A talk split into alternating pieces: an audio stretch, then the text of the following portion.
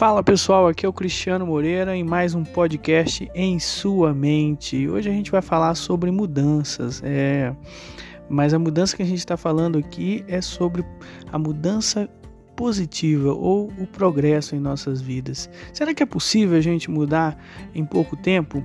Ou será que a gente consegue mudar em sete passos? É, esse é o nosso podcast. Como mudar em sete passos com a PNL. E a gente vai trabalhar hoje então esse tema da mudança, que é um tema muito interessante. É um tema que está é, o tempo todo presente em nossa vida, né? A mudança ela é constante. Eu costumo até brincar que tem três coisas que são constantes na nossa, na nossa vida, que é justamente pagar impostos, a gente vai fazer essa vida toda. É, a morte, ela é certa, né? Tudo que começa acaba, a nossa vida teve um início, então tem um fim. E a mudança é a terceira coisa mais certa que a gente tem na vida.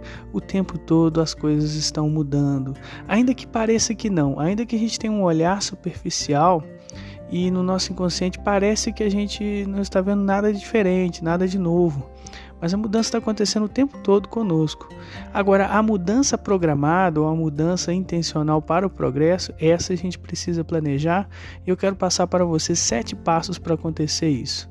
Mas por que, que a gente precisa mudar dessa maneira? Porque se a gente não ordenar, as mudanças vão acontecer e nem sempre acontecem do jeito que a gente quer ou do jeito que a gente, do jeito que a gente almeja, né?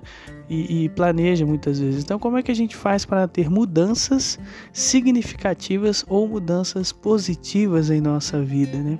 Muitas vezes as mudanças realmente significativas elas estão muito relacionadas à nossa percepção. É, a nossa percepção ela é, trabalha muito com a mudança em nossa vida, ou seja, a maneira como você percebe as coisas pode mudar e quando você muda a sua percepção, você muitas vezes também muda a sua maneira de agir e, consequentemente, muda o sistema, muda a sua vida. Então, a gente precisa então trabalhar nossa percepção para realmente fazer a mudança acontecer. E uma das primeiras coisas que a gente precisa mudar em termos de percepção, né, o primeiro passo, então já falando para você, é a mudança com relação à nossa autoimagem, como nós nos vemos.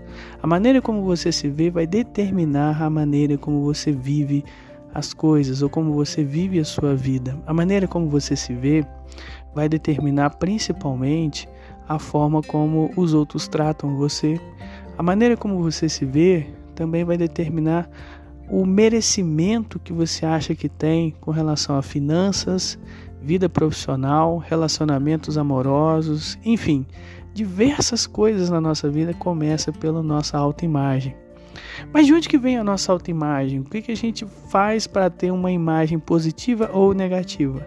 Isso vem de uma outra coisa que nós chamamos também de autoconceito. Sim, o autoconceito é aquela ideia que nós temos de nós mesmos. Essa ideia é construída pelas nossas próprias percepções, mais as percepções dos outros que nós captamos ou absorvemos ao longo da nossa vida. Então, desde bem pequenos, nós vamos aí absorvendo essa percepção que nós temos de nós mesmos diferenciado com os outros ou aquilo que nós temos de parecido com os outros, né? Quando falavam, olha, ele parece com o tio fulano ou com a tia fulana. Então, essas associações que as pessoas faziam também ficam ali gravadas em nós. Mas o que a boa notícia é que a PNL sempre diz que todas essas coisas são mapas e a gente pode reconstruir esses mapas. A gente não nasceu com eles. Eles talvez muitos deles foram escritos a partir da nossa primeira infância, mas nós podemos modificá-los. Então, o primeiro passo é esse, é você começar a se perceber diferente.